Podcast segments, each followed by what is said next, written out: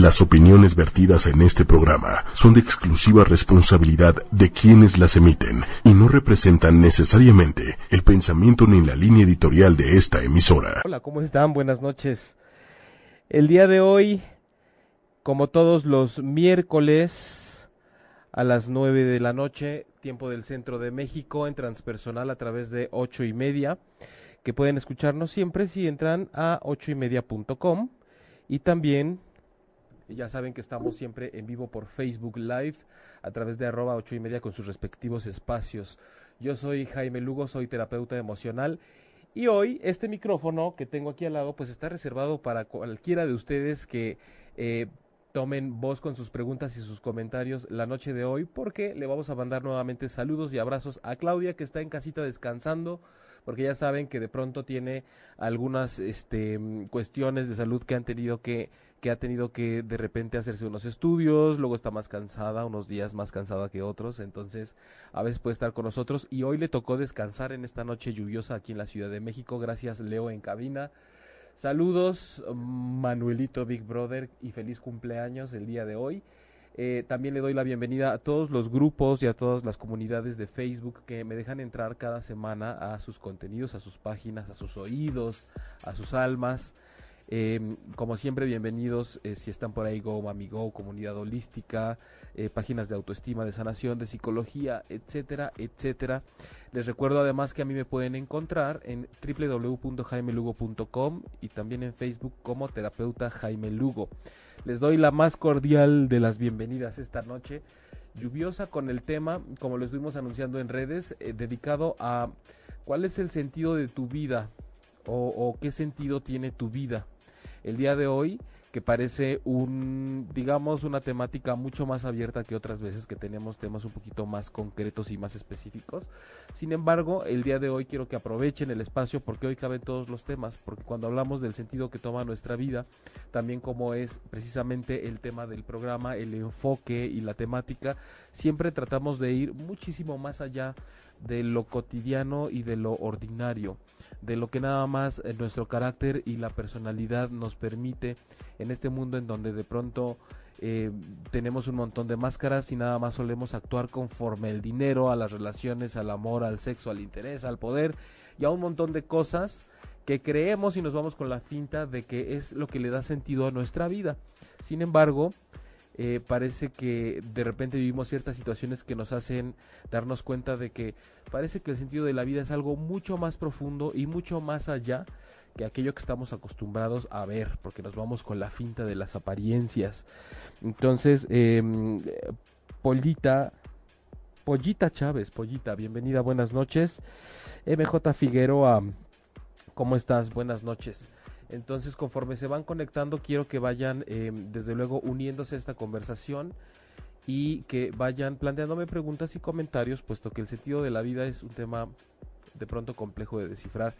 Y esta noche quiero empezar por, em, si ustedes hacen memoria o si hacemos algún recuento de pronto de nuestras experiencias, eh, no es difícil darnos cuenta que cuando hablamos del sentido que tiene nuestra vida, generalmente solemos em, hacer reflexión o reparamos al respecto generalmente cuando estamos en situaciones de vida muy complicadas, en alguna crisis, en aquellos puntos de la vida que nos ponen entre la espada y la pared, ya sea por cuestiones de salud, por cuestiones de dinero, por cuestiones eh, como de búsqueda existencial, siempre que estamos en algo que podríamos llamar un punto de quiebre o un punto de inflexión, eh, son las únicas situaciones que solemos Em, digamos que aprovechar para plantearnos cuál es el sentido que tiene mi vida o qué sentido tiene estar aquí. Desgraciadamente estamos acostumbrados a que sea a través solamente de situaciones dolorosas.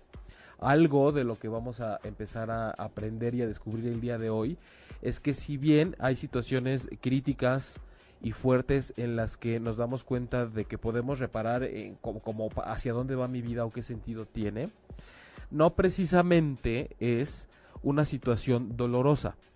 Aquí empezamos, digamos que con el primer inciso, cuando hablamos de una crisis o de una situación complicada en la vida, no precisamente tiene que ser una, una situación dolorosa. Y es que estamos acostumbrados a que siempre que escuchamos la palabra crisis, eh, eh, nos imaginamos como en, algo malo, en algo desagradable. O cuando hablamos de algo complejo también, como que de repente decimos, complejo, problema, es malo. No lo quiero, no me gusta, va a doler, entonces ya me voy. Sin embargo, una crisis, una crisis que bien podría darnos la oportunidad de pensar qué sentido tiene mi vida. La crisis también puede ser por factores que son positivos, llamémosle así.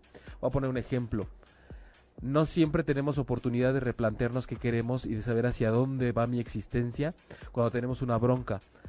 También si de pronto a ti te dicen un día que tienes presupuesto libre para poder estudiar lo que quieras en donde sea, o, o, podemos llegar a estar en situaciones similares, se puede convertir en una crisis en donde me cuesta mucho trabajo decidir cuál es el camino que yo voy a emprender de aquí en adelante, hacia dónde va a dar la vuelta el volante de lo que yo voy conduciendo qué decisión voy a tomar, a qué me voy a dedicar.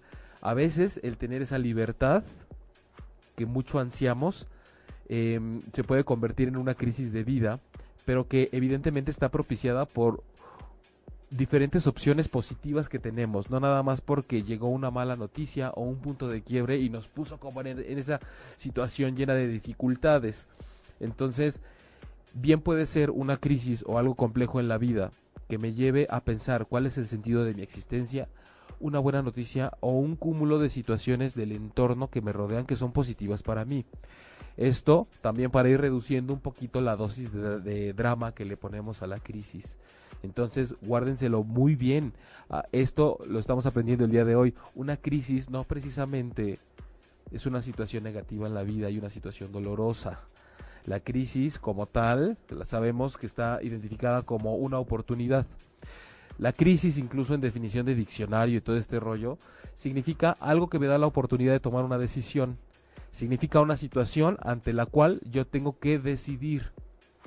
Yo creo que mucho de lo que tiene que ver con la carga negativa que le damos a la crisis precisamente es ese eterno conflicto que tiene el ser humano cuando tiene que tomar decisiones y por lo tanto ya lo tomamos como algo negativo y como algo que no queremos o que nos puede doler porque tomar decisiones implica definitivamente muchas veces que algo tenemos que soltar y que algo ya no va a poder ser de la forma en la que lo conocíamos, entonces tomar decisiones al ser humano duele, por eso es que también nos hace entrar en crisis. Pero una vez que tenemos este panorama un poquito más amplio de la crisis como algo que no solo es negativo, sino que también puede ser positivo, se abre todo el abanico y se abre el espectro de lo que representa la situación en la cual yo me puedo poner a reflexionar cuál es el sentido de mi vida. ¿Qué sentido tiene que yo esté aquí? Les decía al principio que también solemos irnos con la finta cuando hago estas preguntas en el consultorio o cuando eh, tenemos algunas charlas incluso fuera del ambiente profesional, mucha gente suele abordar el tema del sentido que tiene su vida porque pues bueno, eh, vengo a construir un patrimonio, vengo a realizarme profesionalmente, vengo a tener una familia, eh, vengo a superar enfermedades, vengo a sacar adelante a mis hijos, vengo a hacer feliz a la gente, vengo a ayudar, vengo a ser ayudado. Hay un sinfín de cuestionamientos que podemos hacernos para saber qué sentido tiene mi vida al día de hoy. Sin embargo, la invitación recuerden que es ir mucho más allá. Yo voy a poner el siguiente panorama. De pronto, como saben ustedes aquí en Transpersonal, algo así como nuestro eslogan es el lenguaje del alma o la travesía del alma. Si nosotros nos ubicamos desde esa perspectiva, a saber que somos como esa, un pedacito, una porción de ese todo de lo que está compuesta la vida. Un pedacito de conciencia, es decir, que contenemos todo, pero de pronto somos como personificados para venir a vivir de una forma más personalizada. Resulta que de pronto tenemos em, como una vía más para poder analizar cuál es el sentido de nuestra vida. No es posible que de pronto represente tanto y haya nacido y tenga un cuerpo y de pronto mi experiencia por la vida se reduzca única y sencillamente a sacar adelante una serie de materias en la escuela con un buen promedio y que eso me dé las herramientas para salir a trabajar y ganar dinero y realizarme. Eso yo no sé ustedes, pero a mí me suena de cierta forma bastante limitado. Por eso la invitación es que hoy, con sus preguntas y sus comentarios, en cuál es el sentido de tu vida, qué sentido tiene tu vida, empecemos con este viaje que tiene el alma a través del cuerpo y podamos tener diferentes perspectivas, sobre todo si están pasando por un problema o por una crisis negativa o no, en la cual eh, se les esté poniendo esta duda en las narices. Y bueno, algo de lo que em, también podemos empezar a desarrollar después de definir lo que son las crisis que nos ponen en esta, esta incógnita y esta pregunta en la cabeza. Em, tengo muchos ejemplos, por, por, citar algunos, de gente que me ha visitado en diferentes momentos de la vida. Y es muy común que entremos en crisis y que empecemos a plantearnos qué sentido tiene que yo esté aquí. Cuando, sobre todo, iba a decir en esta sociedad, pero yo creo que es en todo el mundo, no nada más en la mexicana, vienen los problemas de relacionarnos con los otros, de relacionarnos en pareja el problema de pareja, la vida en pareja, siempre es como un punto súper agudo e intenso que suele meter al ser humano en crisis y en unos puntos en los que de repente nada más no te hallas, no te encuentras. Suele pasar que cuando estamos pasando por, estamos transitando por una crisis de pareja, inmediatamente hay gente que refiere decir es que ya no sé ni siquiera quién soy. Yo había tomado una personalidad y había tomado, adoptado una forma de ser ante la vida ya basada en la convivencia que yo tenía con mi pareja, lo que hacíamos juntos. Parece que yo tengo una identidad de la cual me he colgado y de la que yo dependo en este momento. Y ahora que ya no tengo esta pareja o que se ha presentado un problema que fractura la relación, parece que yo pierdo mi personalidad, que de alguna forma ya no sé quién soy, ya no sé cómo le voy a hacer para seguir adelante, ya no sé cómo voy a atravesar o a superar lo que estoy sintiendo por dentro, porque se ha venido abajo todas mis esferas de la vida, la emotiva, a veces hasta la profesional, empezamos a tener problemas de salud y entonces es cuando vemos que una situación, un quiebre, una fractura en la relación de pareja bien puede representar ese momento en el cual yo no sé qué sentido tiene mi vida. Sentido, evidentemente hablamos desde el sentido como sinónimo de dirección, qué dirección toma mi vida, qué objetivo tiene, hacia dónde la quiero dirigir, pero también juguemos un poco con las palabras y démosle la connotación de sentido de sentir. Es decir, qué, qué, sentido, qué sensación, qué, qué despierta en mí y qué habita en mi ser a través de lo que yo estoy viviendo. ¿Es positivo, es negativo? ¿Hacia dónde me invita a moverme? Cuando hablamos del sentido que tiene la vida o de preguntarme qué sentido tiene mi vida, evidentemente nos tenemos que ir también al terreno de las emociones. Las emociones, como lo hemos platicado aquí en Transpersonal desde hace ya casi un año que tenemos haciendo el programa, pero antes estábamos los viernes en la mañana, entonces esto da la pauta para que yo retome muchas cosas y les cuente que las emociones son estos mensajeros que vienen nada más a hacernos la vida de cuadritos. Y retomo el tema de las emociones porque es indispensable eh, tomarlas como una herramienta súper útil cuando nos preguntamos cuál es el sentido de mi vida, qué sentido tiene mi vida. Porque además, justo cuando solemos entrar en ese espacio existencialista, sucede que sentimos especialmente como, como un vacío. Parece que algo nos está haciendo falta y no tenemos con qué llenarlo. Es el preguntarnos qué sentido tiene mi vida. Y en ese momento, cuando yo me lo pregunto, y sé de aquí en adelante, como lo saben ahora ustedes, después de ver este programa, que pueden abordar y tomar las emociones, esos sentimientos, lo que están en este momento sintiendo en el cuerpo cuando están en una situación compleja de vida, que no nada más sirve para pinche tristeza me vino a fastidiar, ¿no?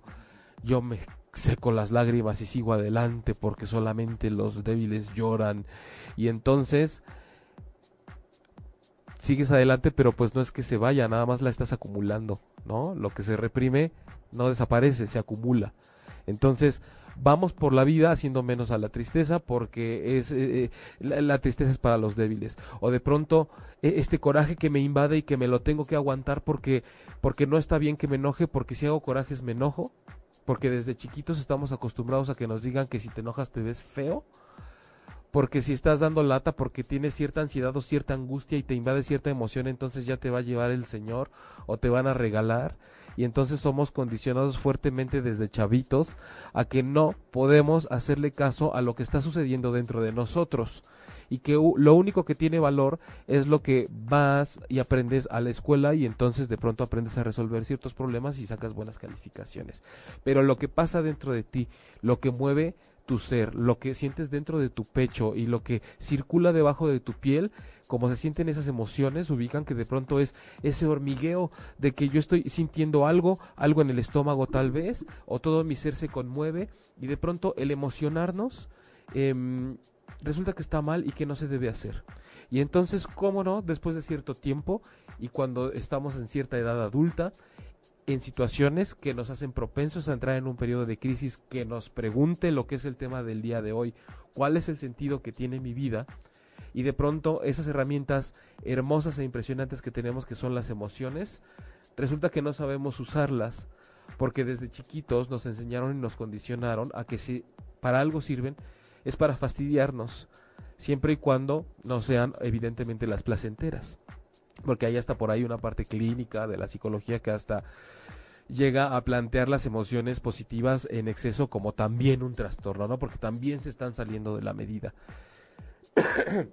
Entonces, todo el tiempo estamos tratando de medirnos constantemente, medir lo cualificable, medir lo sustancial, se mide lo cuantificable. Por eso es que de pronto se entra en este debate y, el cuestionamiento del día de hoy, de cuál es el sentido de nuestra vida, nos, nos hace entrar ahí justamente.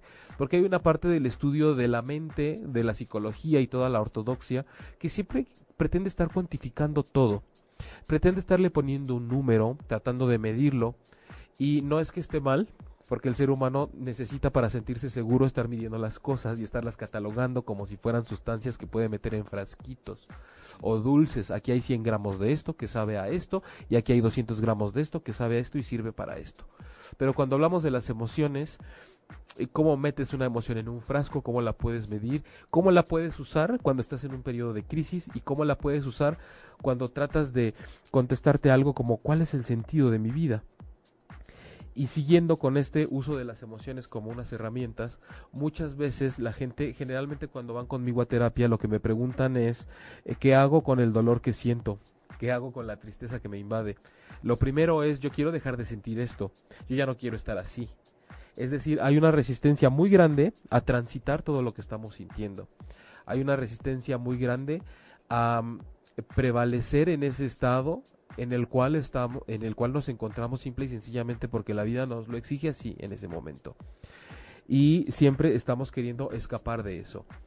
Pero una guía que nos puede facilitar mucho más esa circunstancia cuando estamos en ese cuestionamiento de cuál es el sentido de mi vida, si vamos emoción por emoción o al menos en las que son más identificadas o más famosas por el daño que se supone que nos hacen, es cuando hablamos, y, de hecho ese fue el programa pasado, cuando hablamos de transitar la tristeza. La tristeza como tal, es más, esto pueden agarrarlo si quieren hasta como de manual, como de saber qué hago cuando estoy triste. Generalmente aquello a lo que nos estamos resistiendo, cuando nos invade la tristeza en un periodo en el que además nos está exigiendo transformarnos, aquello a lo que nos queremos resistir es generalmente a lo que bien valdría la pena experimentar entregarnos en algún momento. Es decir, la gente cuando está triste, nunca o a lo que le huye es hacer un alto. Como que dice, no me voy a detener por la tristeza, no voy a hacer una pausa en mi vida. Pero además, porque nos vamos con esa finta y con esa apariencia del ego mal usado, de que tal asunto que me está causando la tristeza no vale la pena como para que yo detenga mis actividades. Es como ni que fuera tan importante. Últimamente, si le dedico más de mi tiempo e incluso dejo que afecte en las otras áreas de mi vida, le voy a dar más importancia. Y entonces empezamos a entrar en un juego mental un poco absurdo que nos dice que aquello que me está poniendo triste no vale la pena como para que yo le dedique más tiempo o haga pausas en mi vida, cuando sabemos que interiormente nos sentimos lo suficientemente tristes como para que evidentemente vale la pena que yo haga algo al respecto. Sin embargo, como en una posición muy orgullosa y muy soberbia, decimos, si alguien me hizo algo o sucedió algo en mi vida y me puso triste, no me voy a detener porque no vale la pena, pero tratamos de seguir adelante con el corazón roto y con esa tristeza profunda que sentimos en el interior, que nos está diciendo que contrario a lo que pensamos, sí necesitamos hacer un proceso con lo que sentimos y sí es necesario hacer una pausa y si es necesario también abrazarnos. Por eso es muy famosa este, esta, la, la, posición fetal cuando alguien está muy triste o cuando está deprimido. Porque evidentemente lo, lo que estamos intentando hacer, el cuerpo nos lo dice, es como volcarnos en ese interior. Es lo más parecido a poder hacerme bolita y meterme dentro de mí mismo para sentirme seguro nuevamente.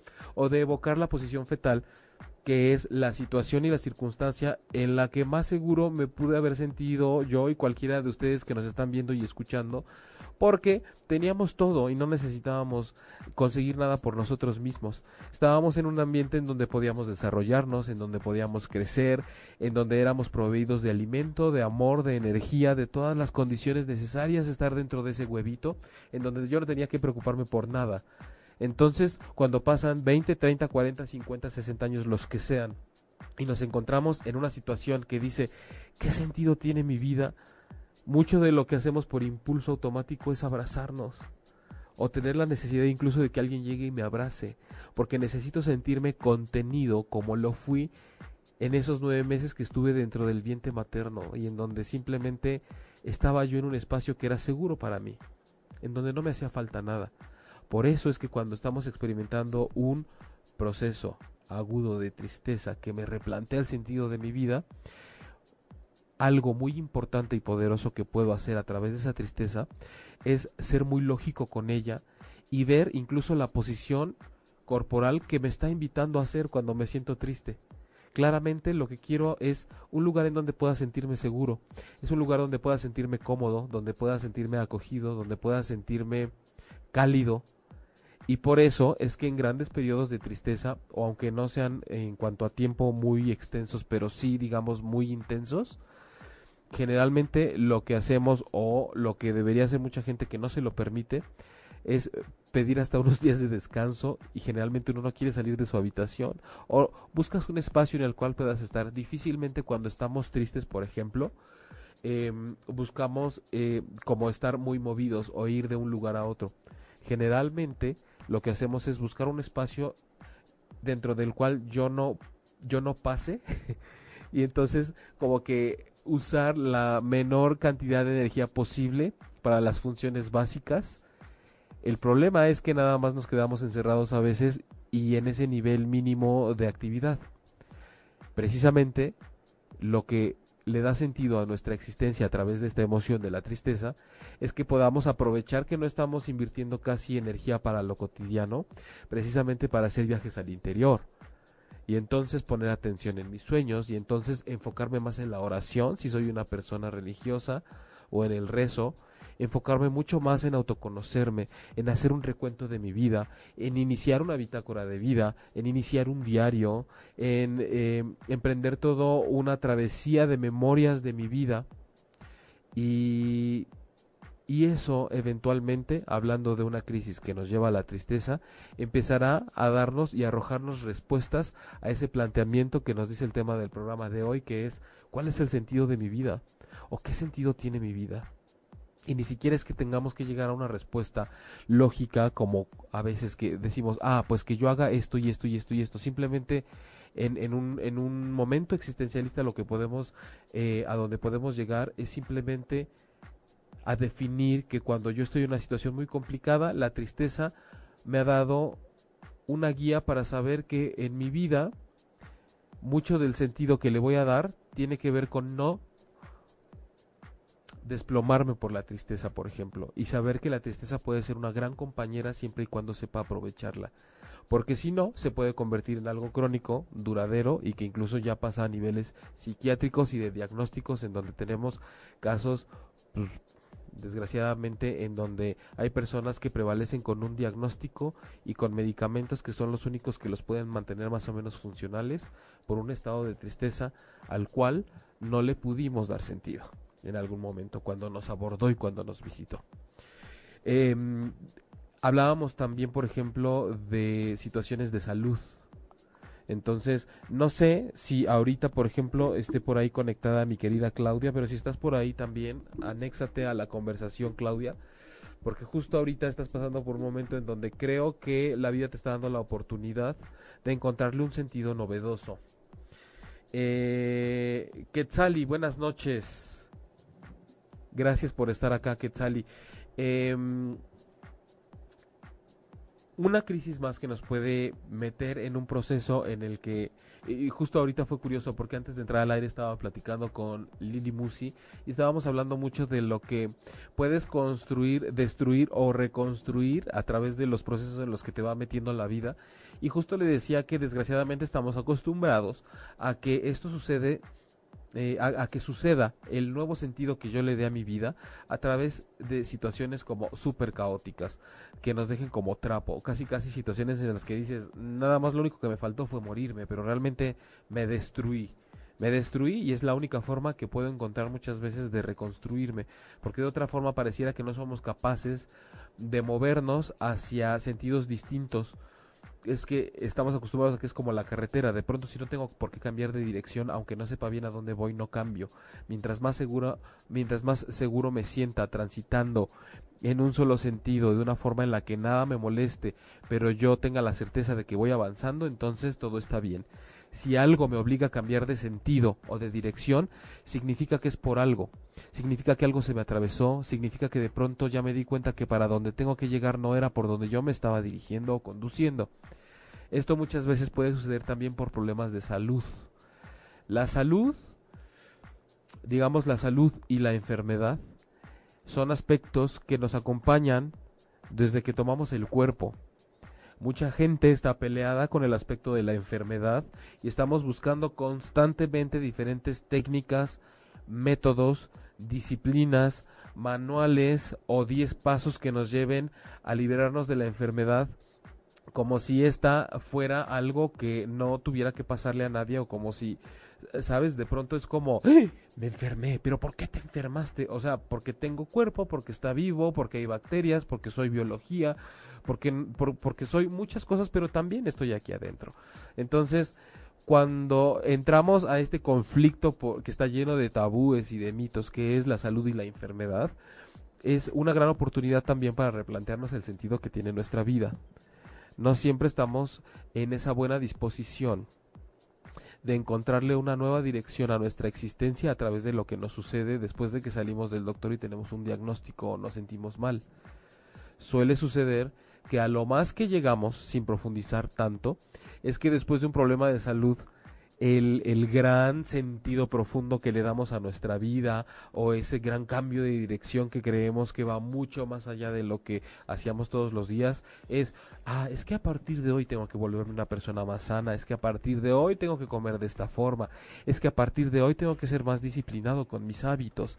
Y otra vez nos estamos quedando en la capita de lo personal, nos estamos quedando en la capita nada más de lo que le sucede al cuerpo.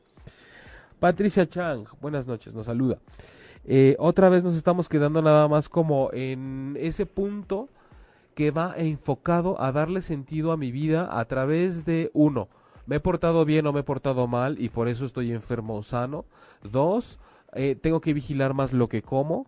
Tres, tengo que vigilar más mis hábitos, es decir, la rutina que hago a diario, de que si tengo que integrar ejercicio o no, de que si tengo que buscar un mejor ámbito o círculo social en el cual yo me pueda desarrollar de aquí en adelante porque resulta que también pues a lo más que llegamos cuando tratamos de profundizar es a que tengo que deshacerme de las personas tóxicas, porque es que hay personas tóxicas por todas partes, el ambiente laboral está lleno de personas tóxicas y después resulta que todo es tan tóxico que tenemos que preguntarnos si no seremos nosotros los tóxicos, porque resulta que hay gente también, ya sabes, de esas que llega a un lugar y dice, qué energía tan pesada se siente aquí. Y de verdad hay veces que dices, qué energía tan pesada traes tú porque todos estábamos súper bien antes de que llegaras, ¿no? Pero entonces llegó y, ya eh, empiezan a diagnosticar también, ¿no? Que la energía está pesada y que la gente es tóxica y a veces somos nosotros los tóxicos, pero eh, bueno, hacía este paréntesis porque de pronto son los puntos en los que solemos caer cuando queremos hacer un análisis profundo que, eh, que, que digo, hacia dónde voy a dirigir mi vida ahora, qué sentido va a tener y de quién me voy a rodear. Pero vuelvo me, me, me regreso al, al, tema de salud y de la enfermedad, que son de estos puntos que también suelen meternos en grandes puntos de quiebre que nos hacen replantearnos cuál es el sentido de nuestra vida. Y es que de primera mano les puedo decir, por gente que recibo en el consultorio, por experiencia propia, y porque ustedes lo saben, con Claudia, mi coconductora, que muchas veces se ha desnudado aquí, nos ha contado su historia, y yo también nadie está exento de pasar por momentos críticos de salud y de enfermedad. Y generalmente cuando hace rato también que platicábamos antes de empezar el programa, retomo que les decía que a veces creo que, que podría llamársele que es como injusto o que nos merecemos mucho más que darnos cuenta que nuestra vida puede tomar un sentido distinto única y exclusivamente cuando estamos al borde de la muerte. Parece mentira que estemos, eh, que tengamos que pasar de pronto por accidentes o por estados de enfermedad súper críticos, en donde a veces hasta perdemos la conciencia por cierto tiempo o por un periodo grande, en el que parece que solamente es o te mueres o descubres qué sentido tiene tu vida a partir de este momento. Deberíamos de poder hacerlo sin tener que llegar a esos extremos. Sin embargo, uno de los puntos que le dan sentido a esta pregunta es precisamente cuando estamos en esa situación en donde justo lo que más se vulnerabiliza es nuestra propia vida. Entonces parece paradójico, pero también muy lógico. Justo cuando estoy a punto de perder lo que mucha gente considera que es lo más preciado que tiene, que es la vida, a lo que le llamamos vida, yo le diría biológica, es decir, con el cuerpo, de pronto cuando más riesgo hay de perderlo o cuando más duele es cuando más le queremos dar sentido a lo que vamos a seguir experimentando si conservamos el cuerpo, es decir, si no nos morimos. Alguna vez estaba, cuando vino aquí de invitada, también María Islas, que estuvo aquí hace unas semanas para hablar de los sueños con Sven, ella nos decía que de pronto, después de transitar esos periodos en donde se pone en jaque toda nuestra existencia. Hay gente que se alcanza la puntada de interpretar ese nuevo sentido que toma su vida diciendo cosas como, Puf, pero por lo menos estoy vivo. Decía, ¿por lo menos? O sea, como de que, bueno, pues, va, por lo menos conservé la vida. Y, y, y, de pronto eh, la invitación del programa del día de hoy es, es, es, como decía al principio también, de que vayamos mucho más allá de eso. Porque si vamos por la vida nada más valorando las cosas que hemos venido a hacer aquí, entonces eh, de ese tamaño va a ser como las experiencias enriquecedoras que tengamos. Generalmente tenemos que encontrarle sentido a la vida no nada más a través de lo que del efecto que causamos en los demás o del efecto que los demás causan en nosotros porque también mucha gente le da sentido a su vida a través de si es querido o no por los demás de si es aceptado o no por los demás. Y eso ya nos habla de que podemos empezar a aceptar la invitación a darle sentido a mi vida a través de la no necesidad de que me acepten los demás. Porque si bien somos seres sociales, evidentemente vivimos en grupo y necesitamos de los demás, pero eso es muy distinto a entrar en una situación de codependencia con el resto de la gente. Pero tengo aquí algunos comentarios. Juanjo, Em, el encontrarle sentido a la vida, el encontrarle sentido a la vida me parece lo más complicado de la misma vida. Más bien, pienso que el proceso de buscarle ese sentido es la vida misma. Me haces recordar como esta, esta frase que hay que dice que también de alguna forma encontrarle sentido a la vida es como tratar de explicarle a un pez el agua en la que nada a, eh, tratar de explicarle a un pez el agua en la que existe, gracias a la cual puede estar, en la, en, la, en la, cual habita de alguna forma y de la cual forma parte también. Entonces, eh, el sentido de la vida en ese, eh, como lo mencionas, Juanjo, desde luego que es algo que se va transitando. Sin embargo, hay que pensar también, y, te invito a que evoques esos momentos de tu vida en los que ha habido un parteaguas o un punto de quiebre en el que alguna experiencia te ha llevado a que algo cambie en tu vida en ese momento. Si a través de un punto así de álgido algo ha cambiado en ese instante en tu vida, ya podemos hablar de que tu vida tomó un sentido distinto en ese momento, porque a veces no es solamente que yo tome la decisión de que mi vida se vaya en una dirección u otra. Al darme cuenta yo de algo, ya lo que venga eventualmente en mi vida será resultado de ese cambio de dirección que yo no hice tal vez voluntariamente. Simplemente el darme cuenta ya detona que las cosas puedan tomar el sentido que tienen de ahí en adelante. Y lo que pasa es que nunca vamos a saber si no nos dábamos cuenta de eso, si el sentido de mi vida y lo que me iba a pasar y lo que iba a vivir era lo que viví al darme cuenta de eso o no. Ciertamente son cosas que tal vez ya no vamos a saber. Lo que importa es que sucedió y que después de eso vinieron cosas que seguramente no habría yo experimentado de no haberme dado cuenta. Decíamos también en alguno de los programas pasados que el primer paso para poder modificar algo es darme cuenta. Si no nos damos cuenta, pues es como si no estuviera sucediendo absolutamente nada. Grace Leal, hola. Em, entonces lo que se necesita es un viaje introspectivo. Y Álvaro nos dice, está súper bueno este canal. Gracias. Hoy especialmente estoy aquí en compañía de mi querido Leo en los controles, pero generalmente está Claudia con nosotros, pero el día de hoy ella está en su propio viaje introspectivo. Ella está dándole sentido a su vida y en breve estará con nosotros de vuelta para que la chorcha se haga un poco más dinámica.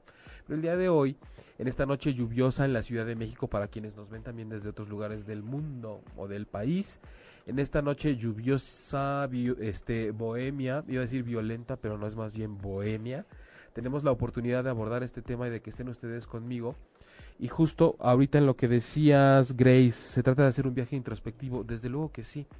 Aquí la cuestión, Grace, es que cuando planteamos el concepto del viaje introspectivo, generalmente viene, como lo decía hace unos momentos, de una necesidad de hacer el viaje introspectivo debido a que afuera tal vez la amenaza ya es demasiado. Tal vez el mundo ya me exige más de lo que yo estoy pudiendo dar Tal vez yo me estoy sintiendo presionado hasta de más con lo que yo tengo que cumplir según lo que se estipula aquí afuera en cuestión de pareja, en cuestión de salud, porque a veces hasta sentimos como una derrota el estar mal de salud. Y con todo lo que yo tengo que hacer en esta vida, de pronto resulta que solamente a través de algo que venga a tratar de romperme, es que yo me doy cuenta que tengo la oportunidad o que no me queda otra más que refugiarme adentro y hacer este viaje este introspectivo del cual tú hablas. Que bien lo podemos ver como un viaje hacia adentro, introspectivo o retrospectivo, un viaje hacia atrás. Dependiendo también cómo incluso el mismo cuerpo te lo diga cuando estás en esa situación. Pero sí es algo que decía yo, de alguna forma creo que nos merecemos mucho más como seres humanos, como alma dentro de un cuerpo en esta travesía de vida, mucho más allá eh, de, de introyectarnos y hacer este viaje al interior de nosotros mismos para simplemente tratar de conocernos mejor y ver cómo puedo realizar mejor lo que lo que allá afuera me dicen que tengo que hacer para ser una persona que valga la pena y para considerarme triunfador y para considerarme exitoso. Y entonces yo vine aquí y el sentido de mi vida es se usa dinero entonces tengo que ganar un chingo de dinero tengo que estudiar, entonces tengo que tener todos los títulos que pueda, tengo que ser brillante, tengo que ganarme la admiración de la gente, tengo que ser popular, tengo que ser famoso, tengo que ser bueno con todos, tengo que ser buen eh, solucionador de problemas y sobre todo tengo que venir a tener el cuerpo lo más perfectamente posible y a gozar de la vida como todo un sibarita, pero volvemos a lo mismo, nos estamos quedando en la experiencia solamente personal y por eso este programa se llama transpersonal. Trans más allá o a través de personal, persona, personalidad, máscara, más allá de nuestras máscaras, más allá de nuestra personalidad, entendiendo personalidad como la construcción que hacemos de nosotros mismos según nuestros miedos, según nuestras fortalezas, según lo que nos conviene, según como la sociedad nos acepta, según como afuera nos dicen que sí somos válidos para poder desempeñarnos como personas, con un género, con un nombre y con cierto grado de éxito en la vida. No puede ser que el sentido de mi vida sea solo ese. Por eso hay mucha gente que habla también del término de la iluminación. Llego a cierto grado de iluminación cuando la vida cobra un sentido de un tránsito en el cual yo simplemente sé que vengo a experimentar lo que, lo que justo no sé cómo es pasar por ahí. A veces son cuestiones de sufrimiento, a veces son cuestiones novedosas de todo tipo. Sin embargo, la, la propuesta nuevamente es ese sentido de lo que yo siento y sentido de dirección que le voy a dar a mi vida a través de lo que vivo. Y porque siempre tiene que ser a través de una crisis dolorosa o de una crisis también, como decíamos al principio del programa, hay crisis agradables. De repente tengo tantas opciones de llevar a cabo lo que más quiero en la vida que entro en crisis y no sé cuál decidirme. No sé si me compro esta casa o la otra, o no sé si estudio esto o lo otro. Tengo tantas opciones tan positivas que de pronto puedo entrar en crisis también. No tiene que ser por algo malo Y esa crisis, por digamos, esa, eh, ese cúmulo de opciones positivas también sirve mucho para que yo le encuentre un sentido nuevo a mi vida. De pronto a través del agradecimiento, a través de eh, lo generoso que yo puedo llegar a ser casi siempre pensamos en el sentido que le doy a mi vida a través de una crisis como ahora qué tiene la vida para mí, qué voy a poder yo obtener de la vida, qué cosas nuevas me depara, pero pocas veces nos ponemos a pensar que el sentido de nuestra vida también nos está invitando a ver en qué aspectos y en qué proporción podemos empezar a ser generosos si es que no lo somos eh, o, o más generosos de lo que ya veníamos siendo. Es una postura muy importante que tenemos que tomar en cuenta cuando le queremos dar sentido a la vida. También que vine yo a dar. No solo a cómo me vine y hacia dónde me vine a mover según lo que la vida me va poniendo como obstáculos. Siempre consideramos que la vida me da, me da, me quita, me da, me quita, entonces lloro, sufro, estoy bien, mal, es correcto, incorrecto, negro o blanco, estoy feliz, estoy triste, lloro o río. Y no vemos todos los matices que hay entre la risa y el llanto nos vemos todos los matices que hay entre lo bueno y lo malo moralmente, entre lo correcto y lo incorrecto, no matemáticamente, porque ahí sí dos más dos son cuatro y punto, pero estamos acostumbrados a abordar los temas humanistas y los del alma y los de las emociones como si también se tratara nada más de escoger dos opciones en la vida. Y esas dos versiones lo único que nos van a garantizar es que nos sintamos bien o mal con las decisiones que tomamos que suframos o no suframos según las cosas sucedan como queríamos o no. Entonces tenemos que ser mucho más asertivos y mucho más amplios y convertir ese abanico que no se quede nada más en una cosa así, sino que se abra 360 grados y no solo en una dimensión, sino que se abra hacia adelante, hacia atrás, como si fuera una esfera completa. Entonces, por favor, tenemos que aprender a abordar la vida también de esa forma para saber qué sentido le puede dar a mi vida las cosas que por las cuales yo voy transitando a lo largo de mi existencia porque también les decía puede ser perfectamente algo positivo que me esté invitando a decir esto que me está pasando tan bueno o logros que yo estoy teniendo o suerte o lo que le quieran llamar es una invitación a que yo le dé también una dirección nueva a mi vida para que vea de qué forma lo puedo compartir o de qué forma puedo multiplicar lo bueno que me está pasando. La vida no solo se trata de reducir riesgos y de eliminar obstáculos y de tratar de eh, que desaparezca lo malo o lo que no me gusta la vida también se trata de multiplicar lo que me gusta, de potenciar lo que me encanta, de, de, reproducir lo que me hace feliz, de compartir y de dar. Y pocas veces tomamos eso en cuenta cuando nos ponemos a pensar cuál será el sentido de mi paso por esta vida. Siempre estamos estirando la manota nada más para ver qué la vida me da o me quita. También tenemos que ponernos a pensar qué me da. Entre más sufrimos, igual la vida más nos debe, ¿no? ¿Cómo? Entre más sufrimos, la vida nos debe. Exactamente. Eh, porque además tenemos mucho eso de que la vida me debe, ¿no? Está en deuda conmigo, la vida me quitó. Este, ¿cuándo me irá a la vida a hacer justicia? Porque ahorita, digo, ahorita que decía Leo eso, ¿no? De, de, que la vida me debe y, y sufrimos. Porque siempre estamos pensando que nosotros llegamos de alguna forma como predeterminados para que digan, pase usted, ahorita lo vamos a colmar de abundancia, porque usted ya nada más, digo, hay, hay por ahí mucha corriente metafísica que dice ya, tú naces y eres merecedor de todo. Y, claro que estoy de acuerdo en eso, porque nacemos aquí y, somos como lanzados así a decir, a ver qué vas a hacer con todo lo que tienes aquí de hoy en adelante. La situación es que creo que desde ahí también está mal planteado el asunto. Hasta cuando hay gente que habla de que eh, tú eres abundancia y tú eres un ser perfecto, maravilloso, bueno, eterno, sensacional y la vida y tú y fluyes uno con la naturaleza, pero pocas veces también desde ahí nos plantean qué podemos dar. Que pronto nos hacen pensar que llegamos como reyes a esta vida nada más pues porque por mis huevos, porque soy y qué, pero también qué vengo a dar, qué vengo a aportar a, a, la gente que yo día a día, como todos ustedes, pasamos por la calle y los vemos pidiendo dinero y a lo más que llegamos es a decir pobrecitos. O no le voy a dar dinero porque le voy a estar fomentando la huevonería. O, o, o, o están así porque quieren. Entonces, también tenemos que replantearnos y ser más creativos con la forma en la que nosotros podemos dar a la vida. Plantearnos si quiero dar a la vida a través de qué, a través de mi trabajo, quiero dar a la vida a través de la generosidad con la gente que no tiene que comer, a través de la gente que está enferma y que no tiene cómo salir adelante. Puedo dar mucho a la vida, ¿eh?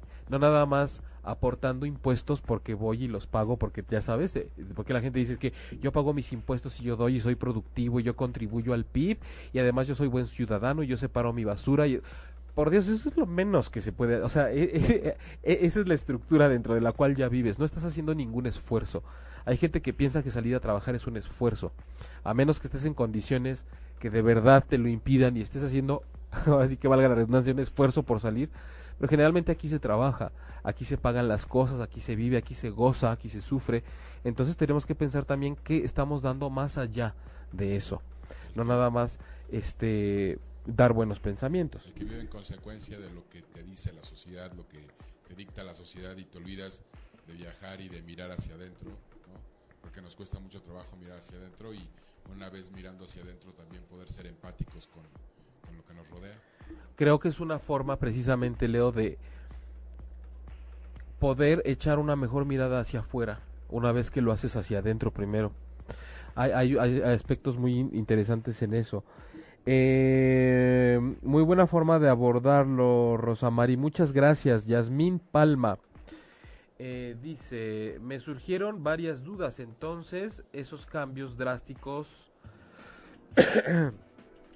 eh, a dietas, drásticos a dietas, a la hora si me cuidaré, ah ok, a dietas, a la hora si me cuidaré, o el buscar curar o sanar de otra manera, porque a veces la medicina alópata no funciona o no es opción, eh, sea como querer evitar la enfermedad. Lo pregunto porque llevo cierto tiempo en la búsqueda de sanar mis riñones. Me diagnosticaron litiasis. Yasmín, creo que alguna vez, no sé si fuiste tú, habíamos en algún programa, mencioné por ahí algo de los riñones y no sé si tú fuiste la que de repente profundizó más ahí con algunas preguntas. Mira, yo creo que cuando adhiriéndote al, tema del de, día de hoy en el programa, Yasmín, sería importante saber qué sentido le está dando a tu vida la búsqueda de sanación de tus riñones. Es decir, si no has encontrado una respuesta en la medicina alópata o en los diferentes métodos que has estado buscando, ¿a qué te ha orillado? Sobre todo, ese diagnóstico que te han dado, ¿qué pronóstico tiene? ¿Qué pronóstico tiene y en dónde te coloca? ¿Qué te han dicho? Porque el hecho de que a una persona le den un diagnóstico cambia el sentido de su vida. El hecho de que además le digan el diagnóstico con un pronóstico cambia todavía más drásticamente el sentido de su vida. Y entonces te pones a buscar las opciones que antes ni siquiera te habías contemplado. O bien tiras la toalla, que también se vale, y dices yo me voy a ir conforme la naturaleza me lo diga y voy a ser feliz de aquí en adelante dure lo que dure. Entonces, yo lo que te recomiendo es que no repares y que no te limites en ninguna forma por nada del mundo en ninguno de los asuntos de tu vida, no solo en los de salud, en las opciones que busques para encontrar formas de, em, de entender más a tu cuerpo para saber qué está sucediendo, ¿no? Más allá de tomar mucha agua, más allá de bajarle al sodio, más allá de un montón de cosas que te recomiendan cuando hay una cosa con los riñones. ¿En qué lugar de la vida te está colocando esto? qué cosas que piensas que no habías contemplado antes, ahorita sí las estás contemplando, qué cosas que hacías has dejado de hacer. Haz una recapitulación de como si tú fueras un auto que vas en la carretera y con esa noticia hacia dónde has tenido que mover el volante. ¿Has hecho un alto? ¿Sentiste que chocaste? ¿De pronto te encontraste con algo? ¿Aceleraste? ¿Bajaste la velocidad? ¿Qué sentido le ha dado eso a tu vida? Y de pronto date cuenta, como decía yo hace rato, que puedes buscar un montón de posibilidades para poder atenderte. Desde luego la que conocemos es la alópata. Hay para muchas cosas, muchas cosas para las que la medicina alópata simplemente te dice, hay un tratamiento que te funciona hasta acá y no existe otra cosa y va, y ni modo. Hazle como puedas, vive como puedas, pero no dejes de hacer lo que yo te estoy diciendo. Entonces, creo que es bienvenida la visión de la, desde luego, de la medicina alópata. Muchas gracias por decirme que mi enfermedad no tiene cura, que va a ser crónica, que tengo que hacer esto. Pero ahora yo tengo la responsabilidad de agarrar esto y integrarlo a mi vida y ser responsable. Pero tengo todavía más responsabilidad de darme la vuelta y buscar muchos más caminos. Ese es un sentido que podría, yo creo, estarle dando esta situación por la que tú estás pasando. Eh, y lo que me decías, Leo, ya convías a despedirnos del programa porque ya nos quedan dos minutos.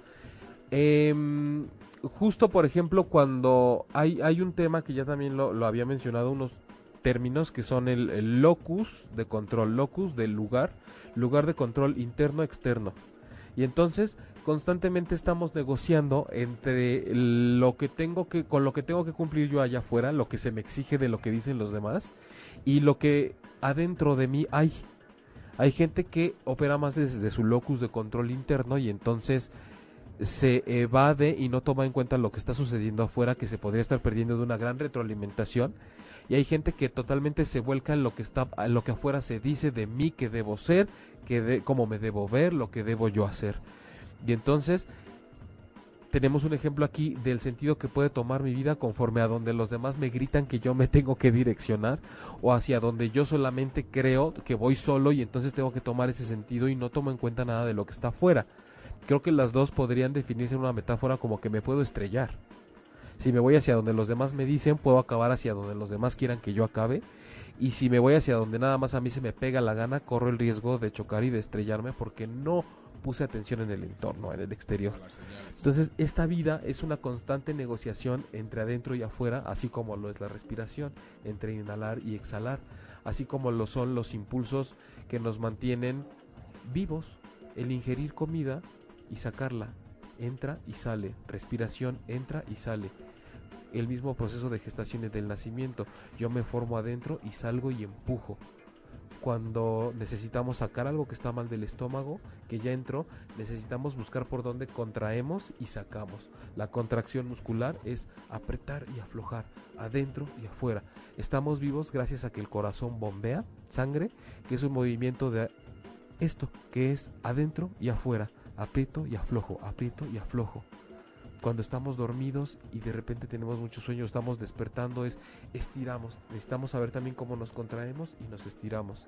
Son dos movimientos indispensables y básicos de la vida, adentro y afuera. Entro y salgo, me recojo y me expando, me contraigo y me relajo. Por eso, el sentido que le demos a nuestra vida, por cualquiera que sea la crisis que estemos pasando, tiene que ser una combinación entre adentro y afuera. Entonces, con lo que me despido hoy es con esta pregunta. ¿Vives dando importancia principalmente a través de lo que sucede afuera de tu vida? Lo que afuera te dicen que tienes que ser y cómo tienes que ser? ¿O estás clavado en el interior siempre perdiéndote de todo lo que pudiera estar pasando afuera? Tiene que ser una combinación, tiene que ser un ritmo. Por eso la música tiene esos ritmos, tiene pausas, tiene movimientos, la naturaleza misma nos lo dice. Una flor, el botón se abre, primero está cerrado y luego se abre. Es adentro y afuera. El cielo se cierra, el cielo se abre. Entonces, la naturaleza en su constante observación tiene todas esas respuestas para nosotros.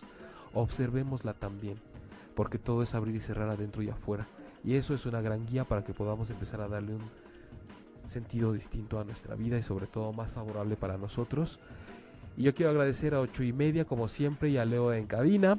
Gracias. Eh, yo soy Jaime Lugo, soy terapeuta emocional. Les agradezco mucho que hayan estado hoy conmigo. Este, gracias Claudia por haber estado aquí, aunque sea de en pensamiento y en energía conmigo. Les recuerdo que pueden encontrarme en mi sitio web jaimelugo.com y en Facebook como terapeuta Jaime Lugo. Les recuerdo que ya este primero de septiembre, sábado, mediodía, aquí en la Ciudad de México, hay un taller enfocado al manejo de pérdida y duelo eh, las inscripciones están ya corriendo desde hace unas semanas. Igual en el sitio web www.jaimelugo.com, página talleres y conferencias, ahí van a encontrar el flyer que pueden descargar para inscribirse. Hay un descuento siempre y cuando lo hagan hasta el 30 de agosto a más tardar. Y esto es transpersonal como todos los miércoles a las 21 horas tiempo del centro de México. Les agradezco mucho a los que estuvieron conmigo, a los que preguntaron, a los que mandaron saludos. Eh, Yasmín, Leonardo, Albarrán, excelente programa, hermano, gracias, hermanito, a ti también. Eh, rápidamente, Yasmín, quizá no lo recuerdo, me han dicho que solo se pueden operar, sin embargo, he conocido que en los riñones pueden residir el enojo, coraje y miedo. He aprendido sobre cómo las emociones pueden afectar hasta más que la comida. Desde luego que sí, a veces afecta más lo que de la boca sale que lo, que, que entra muchas veces. La verdad sí me da algo de miedo la operación, pero sí me llevó a un gran descubrimiento. Creo que ya entendí, respondí y respondiste a mis dudas. Muchas gracias. Gracias a ti por la confianza Y recuerda que sí, también podemos hacer una metáfora siempre de todo lo que está sucediendo en nuestro cuerpo. Algo nos está avisando. El cuerpo es nuestro compañero, inseparable. Es nuestro cómplice, nuestro carnalito, nuestro compadre. Entonces, de repente se cansa de todo lo que está sucediendo, de todo lo que nos contiene. Y cuando lanza una alerta hay que vigilar bien a qué función, a qué organismo, a qué sistema se está refiriendo, porque nos podría estar dando un mensaje muy importante. Eh, muchas gracias también, Yasmín, gracias. Este, Claudia, desde luego sí, que se recupere pronto, mi Claudia. Muchas gracias a todos ustedes, les mando un beso, nos vemos aquí el próximo miércoles a las 9 de la noche y para que no extrañen a Claudia, besitos de luz. Nos vemos. Si te perdiste de algo o quieres volver a escuchar todo el programa, está disponible con su blog en ochoymedia.com. Y encuentra todos nuestros podcasts de todos nuestros programas en iTunes y Tuning Radio. Todos los programas de ochoymedia.com en la palma de tu mano.